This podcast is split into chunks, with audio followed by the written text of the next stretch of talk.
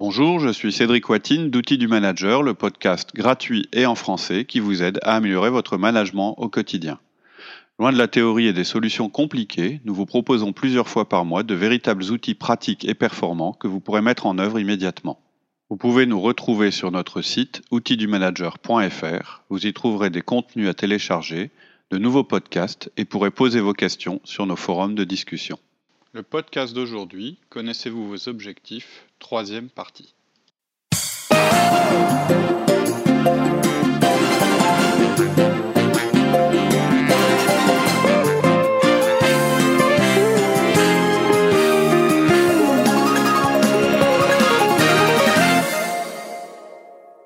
On, a besoin de plusieurs indicateurs pour, euh, manager une performance.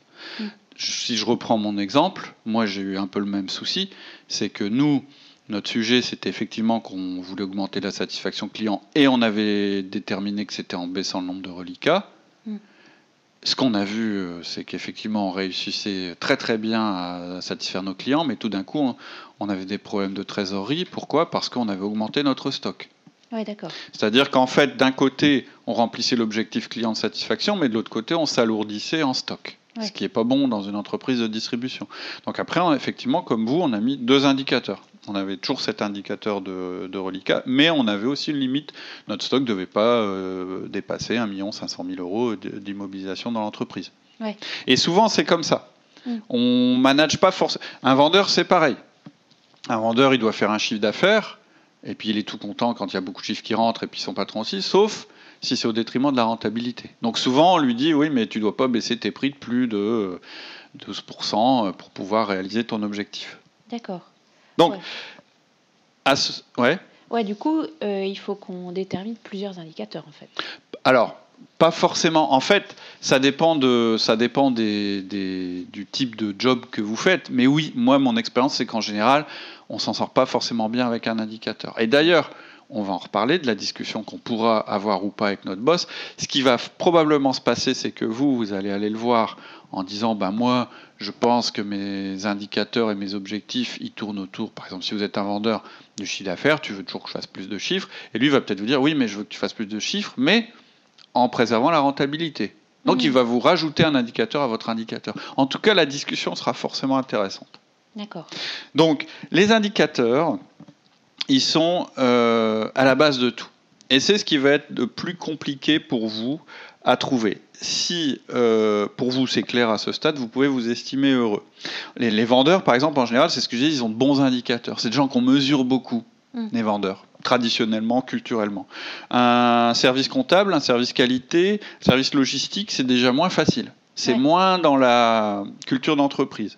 Et souvent, c'est ce que tu disais, il faut souvent plusieurs indicateurs croisés pour mesurer une performance. Mm. Donc, votre job, euh, ça va être de trouver vos indicateurs. Alors, ils n'ont pas forcément besoin, vos indicateurs, et ça je ne conseille pas de, trop forcer là-dessus, ils n'ont pas besoin d'être juste pour toutes les fonctions. Ce que je veux dire, c'est que faut aussi vous décomplexer par rapport à ça. Essayez pas de trouver l'indicateur parfait qui va vous mesurer parfaitement et dans tous les sens. Il ne faut pas oublier que votre boss, vous allez le voir régulièrement, qu'aujourd'hui vous n'avez pas d'indicateur déjà, donc euh, la perfection est l'ennemi du bien. Si vous commencez à vouloir vous trouver l'indicateur parfait, vous n'allez pas avancer. Vous allez voir votre boss régulièrement, vous allez lui demander un feedback par rapport aux indicateurs que vous avez mis en place. Donc, vous compliquez pas trop la vie. Euh, et puis une autre chose que je veux dire à ce, à ce stade, c'est que euh, l'indicateur et l'objectif ne remplaceront jamais le management. D'accord? C'est important à comprendre. En aucun cas, on doit abandonner notre travail sur la relation, sur la relation au profit d'un management qui serait fait que par objectif. Je préfère mille fois un manager qui donne aucun objectif mais qui est présent émotivement pour ses collaborateurs que quelqu'un qui serait là à manager à distance à partir d'une batterie de chiffres. Ça fonctionne pas. ça ne fonctionne pas. Par contre, c'est vrai que l'idéal, c'est quand même aussi d'avoir des indicateurs. Bien sûr. Mais du coup, comment faire alors pour déterminer ces indicateurs euh, C'est pas évident. Alors, déjà, il faut que euh, votre indicateur il soit facile à comprendre, c'est-à-dire qu'il faut pas, euh, faut pas, il faut pas avoir fait Saint-Cyr pour comprendre ce que c'est, ce sera embêtant, ou devoir l'expliquer pendant trois semaines ce que c'est. Et il faut aussi qu'il soit facile à déterminer, à créer. Si vous mettez une semaine à sortir votre indicateur, vous allez passer plus de temps à calculer vos indicateurs qu'à faire le boulot.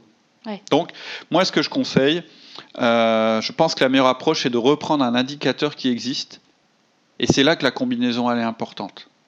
C'est-à-dire, cherchez pas à avoir euh, l'indicateur ultime, prenez plusieurs indicateurs qui, mis ensemble, euh, vont contribuer à mesurer votre performance. Dans votre entreprise, il y a des indicateurs qui existent. Il y a des chiffres qui sont sortis tous les jours. En fait, c'est même comme ça qu'on évalue la performance d'une entreprise en général. Une entreprise, on se dit pas, enfin, on peut se le dire, ça existe, mais on se dit rarement, oh, elle est sympa, oh, c'est agréable de travailler avec elle, etc., etc. On dit plus, elle a fait tel chiffre d'affaires, elle a fait telle marge, elle a telle rentabilité, elle a tel stock, etc. Donc ce qui est mesuré au niveau de l'entreprise, vous pouvez vous en servir pour essayer euh, d'évaluer votre performance à vous. Donc c'est ce que je disais tout à l'heure, essayez, de, ne laissez pas le, le meilleur devenir l'esprit du bien, essayez pas de réinventer la roue, partez de l'existant et combinez les choses. Par exemple, c'est ce que je disais tout à l'heure, pour un gestionnaire de stock, on va prendre le taux de reliquat et la valeur du stock. C'est des données qui existent dans l'entreprise. Et tu, peux donner euh, d'autres exemples juste Alors, Voilà, je vais vous donner des catégories. Euh, donc on peut faire une liste d'indicateurs euh, disponibles en général dans l'entreprise par type. Donc les types, c'est quantité, qualité, précision, délai, documentation, sécurité. Puis après, il y a deux indicateurs qui sont plus sur le management, sur les personnes et sur la rétention. Donc les indicateurs quantitatifs, c'est des questions du style quelle est la qualité de travail réalisée par votre équipe? Combien de données sont enregistrées par votre équipe? Combien de tâches sont réalisées par votre équipe? Combien de projets? Combien d'appels? Combien d'erreurs ont été corrigées? Combien d'emails ont eu une réponse? Quel est le type, le pourcentage du budget dépensé? Tout ça, c'est du quantitatif. Après, vous pouvez avoir du qualitatif. C'est quoi le pourcentage d'erreurs? C'est quand même des chiffres, mais ils traitent de la qualité.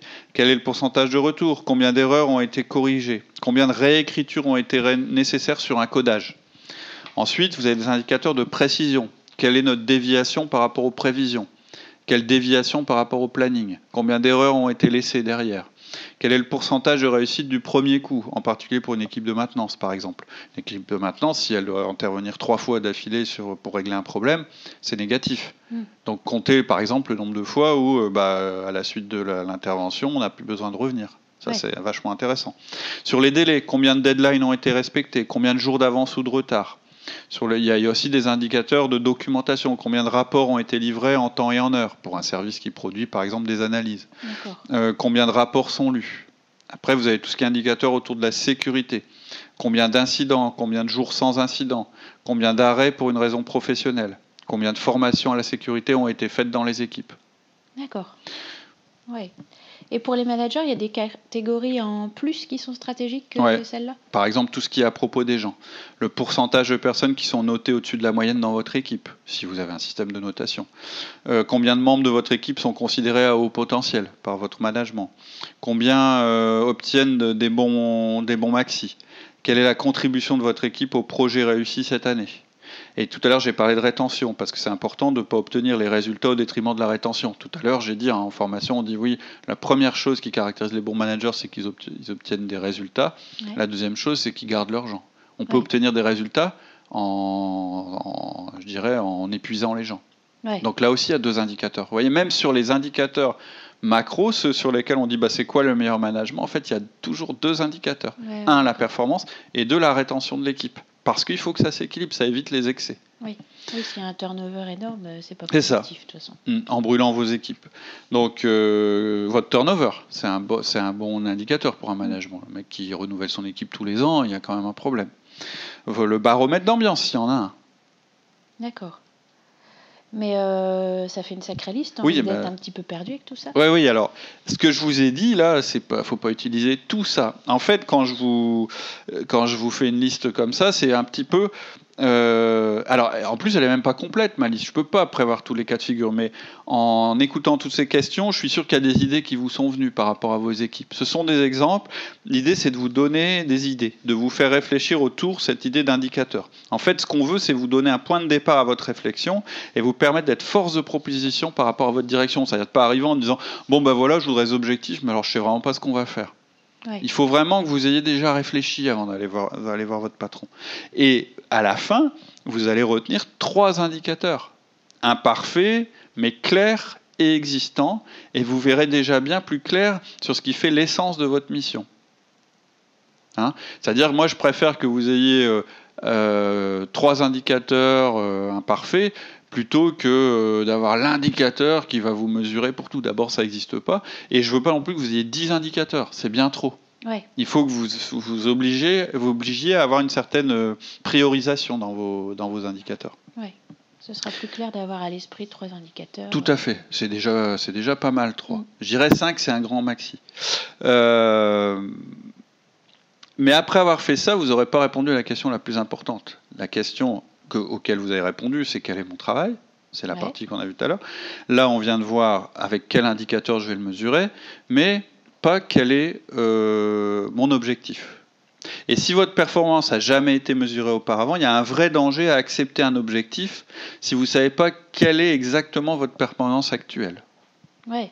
Et c'est pas à mon boss de à notre boss de nous dire quels sont les objectifs? Si, c'est notre point 3. Il faut que vous sachiez qu'il y a un risque. C'est tout pour aujourd'hui. En attendant le prochain épisode, je vous propose de nous retrouver sur notre site outildumanager.fr. Vous y trouverez notre forum où vous pourrez échanger et poser vos questions, tous nos contenus écrits et nos offres d'intervention en entreprise et en école, ainsi que nos conférences. Je vous dis à très bientôt sur notre site outildumanager.fr.